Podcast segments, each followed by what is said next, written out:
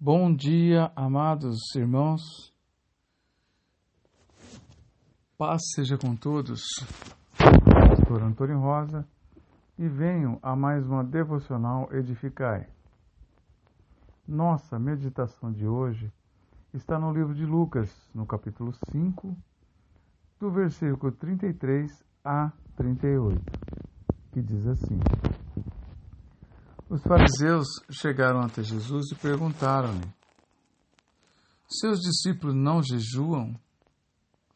Pois os discípulos de João, também os fariseus, jejuam. Por que os seus não jejuam? Jesus, porém, lhe respondeu: Podeis fazer jejum os convidados para o casamento quando o noivo ainda está com eles? Dias virão em que o noivo lhe será tirado e eles terão que jejuar. Mas o que Jesus quis dizer com isso? Os fariseus tinham a prática de jejuar em praça pública para demonstrar aos outros que eram tremendamente, espirituais como está escrito em Mateus 6, do versículo 16 ao 18. Também Jesus quis dizer com isso que eles estão em festa, o noivo está com eles. E dentro da cultura judaica, nos dias de festas ou nos dias de casamento, não jejuam, porque é festa, é dia de comemorar.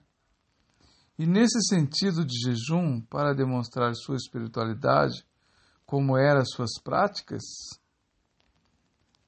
os discípulos não precisavam disso, pois Jesus estava com eles.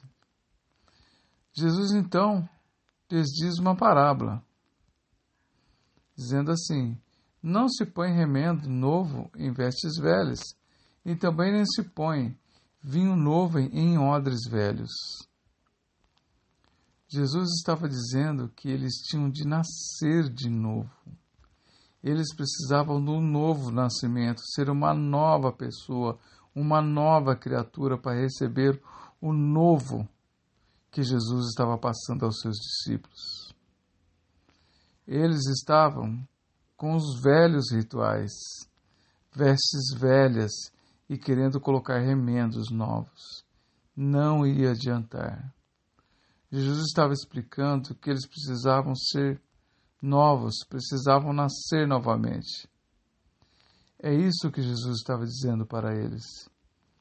É assim, irmãos, que devemos ser também. Odres novos, roupas novas, pessoas novas para receber o vinho novo de Cristo, o Evangelho, e assim seremos uma nova criatura para recebermos a salvação e a vida eterna. Que Deus abençoe grandemente o seu dia. Que possamos assim ser renovados todos os dias, irmãos, todos os dias em Cristo.